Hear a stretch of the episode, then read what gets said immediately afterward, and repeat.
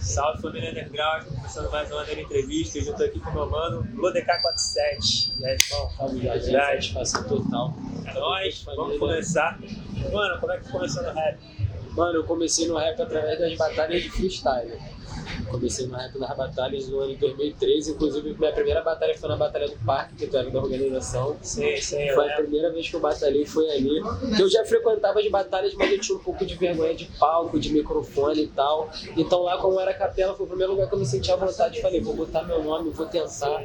Aí a minha primeira batalha eu já cheguei na final. Final foi de três, inclusive. Eu, Bernard e Luiz D. Aí saiu o Bernard, eu perdi pro Luiz D. Eu falei, pô, primeira vez já mandei bem. Essa parada mesmo que eu vou seguir, vou cair pra dentro. E daí em diante, irmão, nunca mais saí. Entrei de Rodou o Rio de cabeça, Janeiro batalhando. rodei tudo. No Nacional, né? nacional em 2014. Como é que foi essa experiência? Mano, foi muito bom, foi sinistro. Primeira vez que eu andei de avião, primeira vez que eu saí do Rio, tudo conquistado através de rima, de freestyle, entendeu?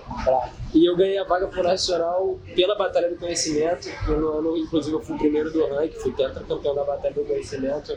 Foi um ano muito abençoado pra mim de freestyle, mano. Onde eu tava indo, eu tava ganhando, onde eu brotava, aparecia título, entendeu? Foi um ano muito bom pra mim, foi o meu ano de 2014.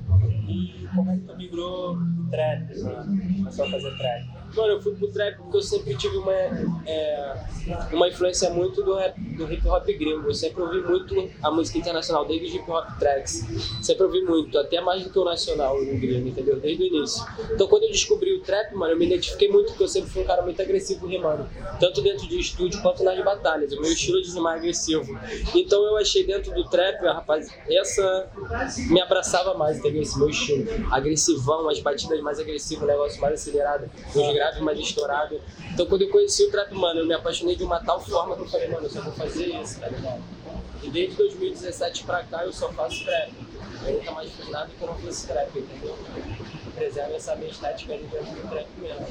Show. E pra fechar o projeto aí pra 2020, vai puder, tem CD pra lançar, pensa lançar clipes, como é que tá sendo a parada? Mano, em 2020 eu vou trabalhar somente de single.